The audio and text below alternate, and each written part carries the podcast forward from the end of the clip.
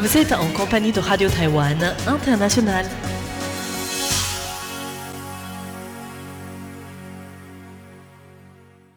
Bonjour à tous, vous êtes bien sur l'antenne française de Radio Taïwan International.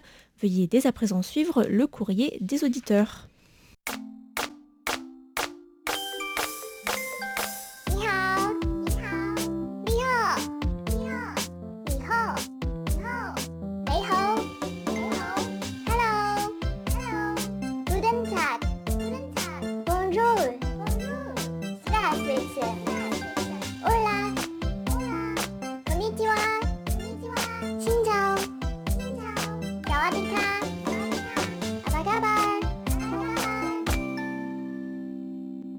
Bonjour à tous, c'est Meiguan. Elisa Dufaux. Pour vous présenter le courrier des auditeurs de cette semaine. Alors, pour débuter, euh, nous souhaitons vous dire, en fait, vous le savez peut-être déjà, que c'est bientôt l'arrivée du nouvel an lunaire Ah du oui, monde déjà. chinois. Mm. Et cette année, c'est l'année du tigre.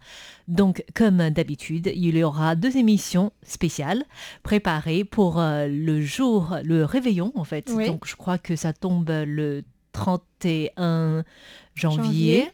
Oui, c'est ça. Sans doute. Ça doit être euh, lundi en tout cas.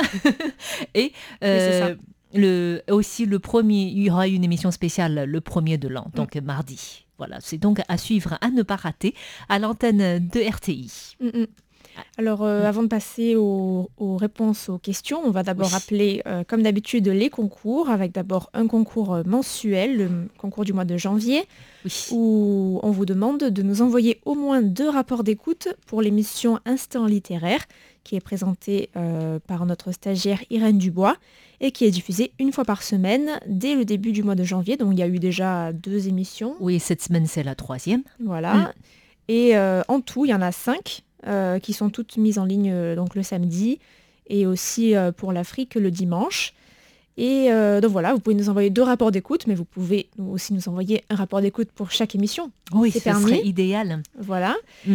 Et il y a bien sûr des cadeaux à remporter avec. Alors bien sûr, on peut pas, on va pas noter les rapports d'écoute, mais bon, ce sera une- un tirage au sort. Voilà. Oui. Et euh, Notez les rapports d'écoute. T'es cruel, toi. Comment tu peux noter ça? Non, Voilà. c'est toujours un, euh, un tirage au sort. Voilà. Oui. Et, euh, mais en tout cas, on, on vous encourage quand même à euh, pas seulement nous dire si, les, si la qualité de l'écoute a été bonne, mais si Oui. le contenu vous a plu et si vous avez des, des conseils, peut-être des remarques, parce que ça Mm. peut, ça va sans doute intéresser Irène, Oui. qui a fait ses émissions avec sérieux. Oui. Voilà, donc les cadeaux à remporter, ce sont des porte-clés en forme de tigre. Et il y en a trois exactement. Oui, c'est un petit tigre trouvé par Tiffen à l'occasion donc du Nouvel An. Mm, mm. Alors pour le concours trimestriel, Voilà, le concours trimestriel, il faut nous dire quels sont les comtés et villes qui sont concernés par le projet de fusion territoriale. Euh, voilà, c'est un projet récent et donc euh, dites-nous quels sont ces villes et comtés. Oui, il y en a, il y en a beaucoup en fait qui veulent un statut supérieur pour pouvoir bénéficier d'une subvention, une, une aide, une aide de financement plutôt pardon de l'État beaucoup plus important. Donc euh, Voilà. Mais c'est euh, pas si facile à obtenir. il y a des critères, mais bon, la loi se modifie selon la volonté, voilà. Donc, la- les- les- j'ai l'impression que la fusion se prépare. En tout cas, je pense que c'est surtout dans un but électoral. Euh, donc, euh, on verra ce qui va arriver très Voilà. prochainement. Et les cadeaux, ce sont des marque-pages du Musée national du Palais de Mm. Taipei qui sont en tissu Oui. et il y en a deux à remporter. Oui, alors euh, donc n'hésitez pas à participer à ces concours. Et sinon, nous allons euh, saluer tout d'abord un courrier de la part de Paul Jamet qui nous a parlé de... qu'il a fait... Il, réagit aussi à un titre que nous avons traité récemment sur la NCC, donc la Commission nationale de communication, qui a listé euh. Qui a fait des études des différents euh, smartphones qui sont commercialisés à Taïwan et qui a révélé donc certains soucis de sécurité dans le téléphone euh, de Xiaomi en fait qui est donc la marque chinoise. Et apparemment certains mots comme Taïwan, comme indépendance ou comme Xi Jinping sont auto-filtrés en fait par ce Ah. téléphone. D'accord. Oui, et du coup, Paul Jamet voulait savoir si euh, ce genre d'information va modifier plutôt euh, la vente des smartphones euh, à Taïwan en fait. Et sur ce, on peut aussi préciser que Xiaomi, euh, depuis un peu de temps, je pense que c'est aussi en question, en lien avec les relations interdétroites, n'est pas le smartphone euh, très recherché par les Taïwanais sur euh, le marché en tout cas. Oui, Mm. c'est plutôt Samsung ou alors euh, Apple? Oui, tout à fait. Alors, on a des chiffres du mois d'octobre dernier de 2021. Les, premi- les trois premières marques sont Apple, Samsung et Oppo. Tout de même la marque chinoise. Mm. Oui. Et si nous évoquons euh, la- le courrier de Paul Jamais, c'est parce qu'il a réagi récemment aussi en disant que vous avez dû parler de carte QSL de Oui. cette année sur les plaques d'égout. Et donc, il a dit qu'il était impatient de les recevoir. Justement, je préfère profiter, j'aimerais bien profiter de cette occasion euh, pour vous dire que les, les plaques d'égout en papier sont déjà sorties. Elle est belle, hein? Elle est belle, c'est la première fois depuis que je suis à la radio qu'on voit des cartes QSL euh, rondes, en fait. Ronde, ouais. Oui, ils sont pas euh, sous format de carte postale. Mm, mm. Et du coup, pour le mois de janvier, c'est euh, l'esplanade de la Liberté, donc devant euh, le mémorial Chiang Kai-shek. Et Donc- avec des, des jeunes personnes. Oui, c'est des étudiants en fait. Je pense que l'uniforme vert Ah, désigne les, les lycéennes de, de premier lycée de filles de Taipei. En fait, c'est une activité que la ville de Taipei avait lancée, qui avait choisi 25 lieux historiques, euh, touristiques de la ville en fait, pour les représenter en plaques Mhm. d'égout. Je ne sais pas si ça tient bien, si ça résiste bien à la pluie, à, l'usure, en fait. Mais en tout cas, c'est assez joli à voir. C'est Enfin, les plaques sont pas en couleur quand même. Si, si. Si? Si, si. Ah Il n'y en a pas toutes en couleur, D'accord. mais euh, il y en a certaines sont en couleur. Donc euh, c'est pour ça on se demande si ça peut bien tenir. Mais en tout cas, Mm. c'est joli à voir, c'est c'est original. Mm, mm. Donc notre QSL aussi, donc pour le concours du mois de janvier à propos des émissions des. Donc si vous envoyez des rapports d'écoute, vous pouvez euh, recevoir une confirmation avec cette euh, plaque d'égout. C'est pas très poétique en tout cas. voilà, donc merci beaucoup à Paul Jamet. Et hum, on avait aussi d'autres euh, rapports d'écoute. hein. On a Oui. reçu beaucoup de courriers. On a reçu beaucoup de courriers. Alors, euh, il y a par exemple un courrier de Christian Guibaldo qui avait envoyé euh, un rapport d'écoute et il a aussi euh, demandé une petite question en fait parce que Irène Dubois justement euh, dans l'émission sur le sujet La grande poupée de son fils euh, elle avait cité de Mathieu Collaté donc Christian Guibaldo voulait savoir si c'est bien un ancien collaborateur du service français de RTI Mm. oui oui tout à fait. C'est Mathieu Collaté qui avait animé l'émission Traveling pour RTI pendant des années. C'est une série d'émissions dédiées au cinéma taïwanais. D'ailleurs Mathieu a publié un ouvrage par la suite. Oui, je l'avais interviewé tu dans un, pour un décryptage. Oui, que j'allais dire. Oui, il est toujours euh, à Taïwan, il est toujours euh, enseignant du, de français à l'Université centrale. On a aussi reçu deux rapports d'écoute euh, sur l'émission de l'instant littéraire de Bezazel Ferrat. Oui. Voilà, donc euh, ça commence à arriver, les rapports Oui. d'écoute sur les- sur l'émission d'Irène. Et aussi euh, un message de bonne année et de, de vœux du club euh, DX, du radio DX Club d'Auvergne, pardon. Merci beaucoup. Voilà, et un autre rapport d'écoute de Luis Segara qui nous écrit de Talahuelas, une petite ville, nous dit-il, de 900 habitants de la province de Wow. Cuenca ou Chuencha, je ne sais pas comment ça se prononce, en Espagne, à 100 km à l'ouest de la ville de Valence avec un rapport d'écoute. Et euh, voilà, on Et- va vous envoyer la carte QSL. euh, Oui, il nous écoute sur la fréquence 6, 6005 et le SIMPO varie entre 4 et 5, donc c'est plutôt correct. Encore une fois, euh, cette fréquence vise plus, euh, enfin, et moins bien en termes de qualité de réception pour le nord de la France et de l'Europe, en fait. Mm, Donc pour l'Espagne, la- la con- les conditions d'écoute doivent être plutôt correctes. Voilà, donc euh, on le salue et merci. Oui, et nous allons répondre maintenant aux questions euh, de nos auditeurs. Alors on a une première question de Maggie Roy, je crois. Oui, Maggie Roy euh, à- au grand séisme euh, que on- nous avons connu récemment. Donc, euh, elle, avait une, elle avait deux questions, en fait. Tout d'abord, par rapport aux règles de construction. Ça, nous allons confier la tâche la réponse très difficile euh, à Clément de le Mhm. faire parce que j'ai essayé de regarder. C'est très technique en fait. C'est Mm. lié à l'épaisseur de mur aussi, à la- les matières premières pour faire des structures. Et donc c'est assez Mm. complexe en fait en termes de construction. Mais les consignes de prévention, c'est Ça, on peut en parler. ça, on peut en parler, c'est beaucoup plus simple. Alors, il y a plusieurs règles qui sont, euh, on peut dire depuis le grand séisme de 1999, Taïwan a commencé à prendre au sérieux tous ces consignes de sécurité, à prendre euh, quels que soient euh, les lieux où on se trouve. Donc, à chaque année, le 21 septembre, dans les établissements scolaires, les, les écoliers, les lycéens ou les collégiens fassent une sorte de- d'entraînement, simulation, de ouais. simulation en fait en cas Exercice. d'exercice, mais euh, de manière générale, il y a des choses qui sont recommandées. Par exemple, il faut d'abord préparer. Je pense que ça, c'est ça, c'est quelque chose qui provient du Japon. Je ne sais pas si beaucoup de familles taïwanaises euh, le respectent, Mm. mais c'est conseillé par le ministère de l'Intérieur, le service des pompiers.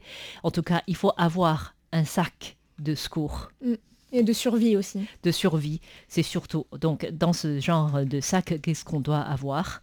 Et il faut avoir de l'eau, Oui. de l'eau potable en fait, donc une bouteille d'eau minérale. Et en, te- en dehors de cela, on peut avoir des choses, des choses qui peuvent être consommées facilement, comme des boîtes de conserve, des biscuits, des Et chocolats. un ouvre-boîte dans ce cas-là? Un ouvre. En général, ça- la boîte de conserve. en, en général, certaines boîtes sont. sont- je, je conseille à toutes les familles d'acheter des boîtes qui s'ouvrent facilement, quand même, pour, les, pour vos sacs de secours. en tout cas, c'est des choses qui tiennent calorifiques et aussi Mm, qui restent caloriques. caloriques, cal- caloriques et aussi euh, qui se conservent plus facilement. En fait, on ne va pas acheter quelque chose qui périsse euh, en un mois, ce genre de produit. Et pour les, les familles qui disposent des bébés, n'oublie pas des poudres, euh, du lait, ce genre euh, de Mm. produits en fait. Ensuite, il faut des, des, comment on appelle ça, pour les secours, les premiers secours, comme les pansements, les, les crèmes, ce genre de, pour la désinfection, les gants, le thermomètre, ce genre de, de produits. Et aussi des vêtements qui, cou- qui tiennent chaud.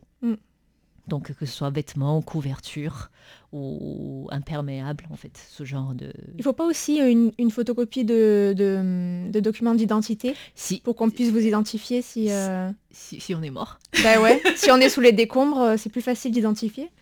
Oui, oui, tout à fait. En fait, il faut.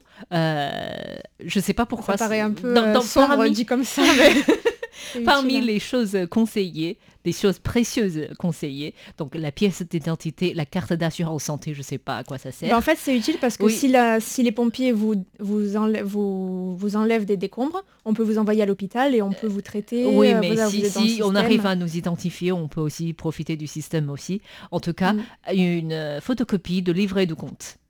Peut-être prouver qu'on a cet argent oui, pour par la suite récupérer l'argent. Ouais. Et il vaut mieux avoir un peu d'espèces pour euh, si jamais on a besoin de s'acheter des choses à manger Mm. ou faire donner des coups de, coups de fil en fait. Voilà, des chaussures, Des chaussures. des chaussures Ouais. pour éviter que si jamais on perd nos chaussures euh, en- en- lors du, de, de, de la course vers l'extérieur, pas pensé à ça. des chaussures. Autre chose qu'on peut recommander, c'est une radio, des, des torches. Ou un GPS peut-être. Un GPS, Mm. des torches, un petit couteau en fait, ou alors un, si- un sifflet. Ah oui, pour, un euh, sifflet pour dire où on est où justement. on est, voilà. Ça fait partie des, des objets euh, recommandés pour euh, chaque euh, famille en fait. En général, on est censé d'avoir ce genre de sac à portée de main qu'on peut avoir attrapé facilement lorsqu'il y a un séisme qui arrive et de renouveler, de vérifier euh, les objets qui sont à l'intérieur, surtout concernant l'alimentation et les médicaments en fait. Et sinon, à part cela, euh, il y a des lieux où il est conseillé de se, de se cacher. En général, c'est les tables qui Oui, sont sous les censées tables. sous les tables qui sont censées être un peu plus solides pour nous protéger des choses qui tombent. Il faut se couvrir avec de grosses couvertures si on est dans le lit, pour euh, surtout au niveau de la tête. Il faut pas se cacher euh, sous euh, la lampe, par exemple, des choses qui Mm. tombent, qui se cassent facilement. Et euh, en Ou général, devant une armoire? dans une armoire si elle ne se casse Non, pas. je disais ou devant une armoire parce que si l'armoire tombe, Oui, sur, euh, oui justement, il quoi. faut pas, oui. Et euh, il y a une chose qu'on peut avoir comme réflexe, c'est lorsque on vit dans un appartement, par exemple, qu'un séisme arrive. Le premier réflexe, c'est aussi ouvrir la, La porte, porte. pour pouvoir sortir euh, si jamais ça se coince et on peut plus Eh oui. sortir. oui. Et apparemment, le lieu où c'est plus sûr en termes de résistance, c'est les toilettes. Comme c'est plus petit avec des murs plus Ah, épais, donc ça, c'est des lieux à, à- On peut avoir réflexe de d'y aller en fait. Et dans les coins Mm. aussi, je crois. Les coins des pièces. hein. Dans les coins des pièces, oui. Donc en tout cas, à tout côté de, de murs ou de colonnes qui sont, qui sont, qui sont censés de considérer comme la structure principale d'un bâtiment. Aussi, si bien sûr, le mieux c'est de euh, sortir le plus possible dans, un, dans une zone vide. Donc en Mais ville souvent, on n'a pas vraiment le temps. Quoi. Si on est dans un bâtiment dans, chez soi et qu'il y a le tremblement de terre, en principe, c'est quelques secondes. Et puis... Surtout à Taipei, même si on sort, euh, on va avoir d'autres bâtiments qui tombent dessus. donc, sûr. donc c'est plus euh, dans les parcs ou les campus, ce genre de lieu où c'est plus en sécurité. En tout cas, voilà, ça c'est des choses qui sont conseillées pour, euh, pour tout le monde en cas de séisme. Ça c'est des choses, euh, toutes les informations sont communiquées récemment, ré- régulièrement on peut dire aux, aux Taïwanais surtout, à chaque fois qu'il y a un grand séisme qui passe, les médias re- reparlent des lieux, des choses à faire, à ne pas faire. Par exemple, si on cuisine et qu'un séisme euh, survient, la première chose, le premier réflexe, c'est de couper, le gaz. et, attends, Couper le, le gaz, gaz, couper couper le le- gaz, oui. Mais Donc ça, c'est des Mm. réflexes qu'on doit avoir en fait. Mais j'ai un Mm. ami euh, qui, lundi dernier, pendant le séisme, était en train de faire la cuisine, de couper des oignons. Et il s'est coupé le doigt euh, à cause du séisme. Parce qu'en fait, je- il m'a dit, c'est... Ouais, on- C'était, c'était le stress. hein. Non, je pense euh, de, le fait de bouger, il a... Je sais pas, Ah. ça lui a fait se couper Tu le doigt vois, comme ça. oh, c'est- ça, sert, ça sert à ça aussi, avoir un sac de secousses avec des médicaments de premier soin dans le sac. Bon, heureusement, c'était pas un... Enfin, tu as dit grand séisme, on- on- comme ça, on aurait dit... On, on dirait qu'il y a eu beaucoup de dégâts, mais euh, il n'y a pas vraiment... Il n'y a pas eu de dégâts, c'est... Heureusement. C'était un Heureusement. séisme quand même important, mais heureusement, Oui. comme euh, Taïwan et, et, euh, pas mal de bâtiments respectent bien les normes de sécurité. euh, Enfin, heureusement, il n'y avait pas eu de malheur Voilà. en tout cas. Il n'y a pas eu de mort, euh, voilà. Oui.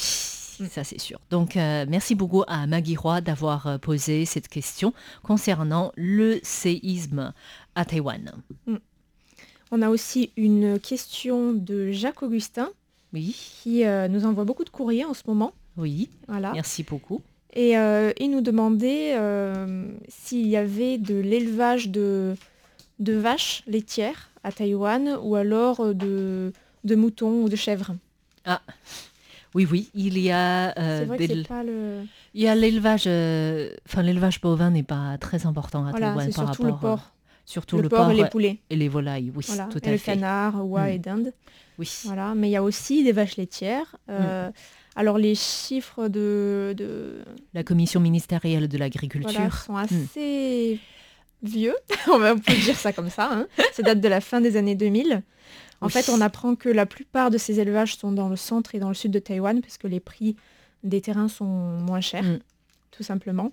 Et donc, euh, donc à cette période, pour les vaches laitières, il y avait 819 fermes de vaches laitières euh, à Oui. Taïwan, avec au total euh, presque 120 000 vaches au total. Donc euh, ça fait environ 146 euh, par ferme. Donc c'est plutôt des exploitations assez petites. hein. Ah oui, Voilà. bah, à Taïwan, on ne peut pas se permettre d'avoir euh, des exploitations très grandes en fait. Voilà, Mm. et donc euh, il y a 358 000 tonnes de lait produites euh, par an. Mm. Enfin, en tout cas, à cette période-là, ça fait déjà 10 ans, donc peut-être qu'il y en a plus maintenant, puisque les Taïwanais consomment plus de lait, j'ai l'impression. Euh, oui, c'est une mode qui vient de l'Occident.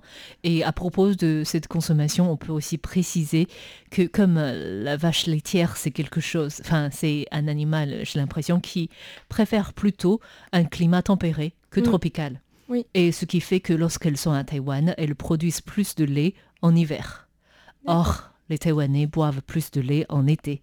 Quand il fait chaud, ils boivent ça des fois comme l'eau, en fait, Ah comme oui, euh, quelque pour se chose rafraîchir. pour se rafraîchir.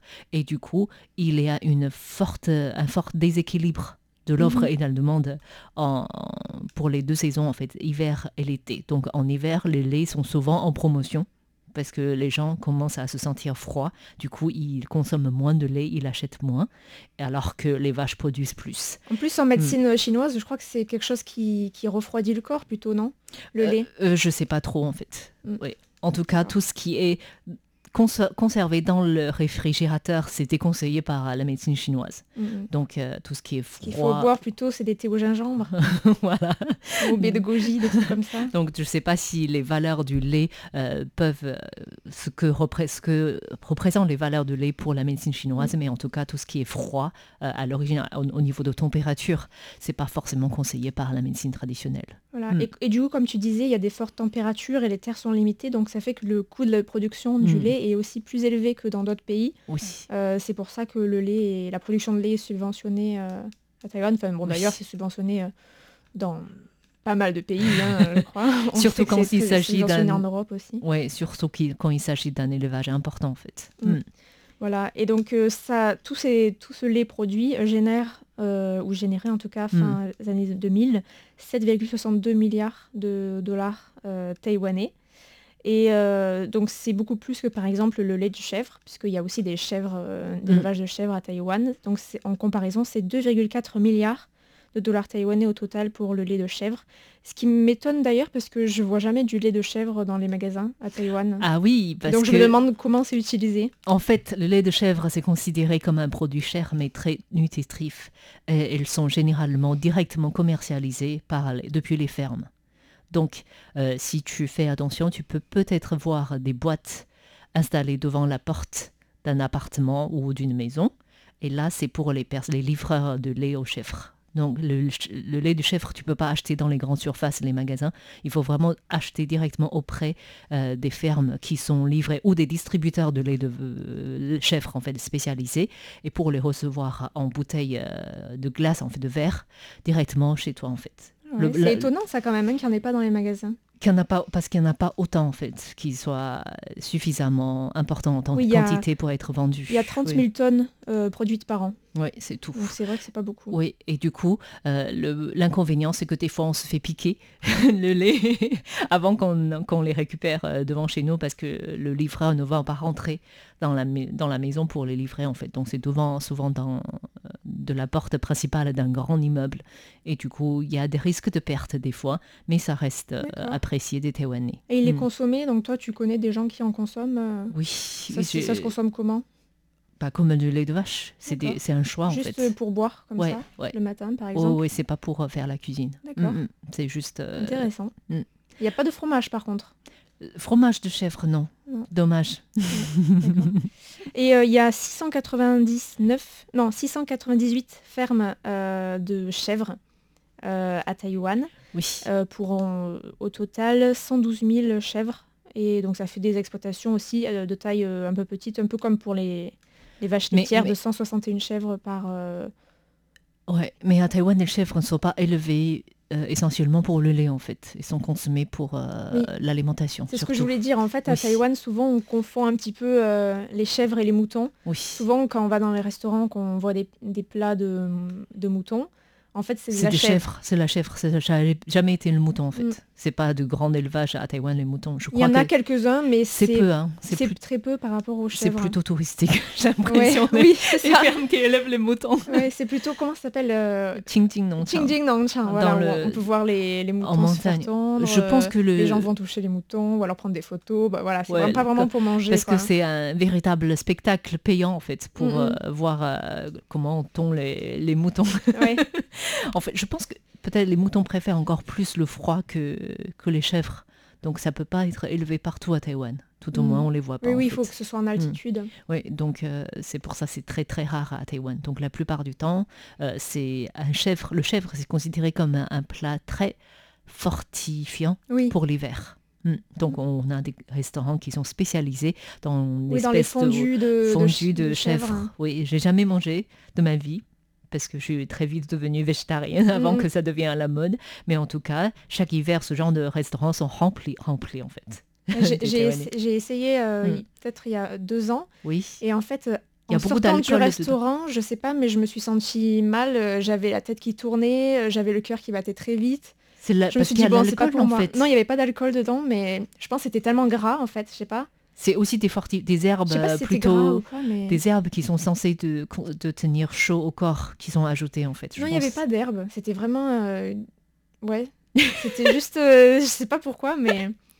Apparemment, oui, comme tu dis, ça... Il faut Ouais. avoir... euh, Il faut avoir.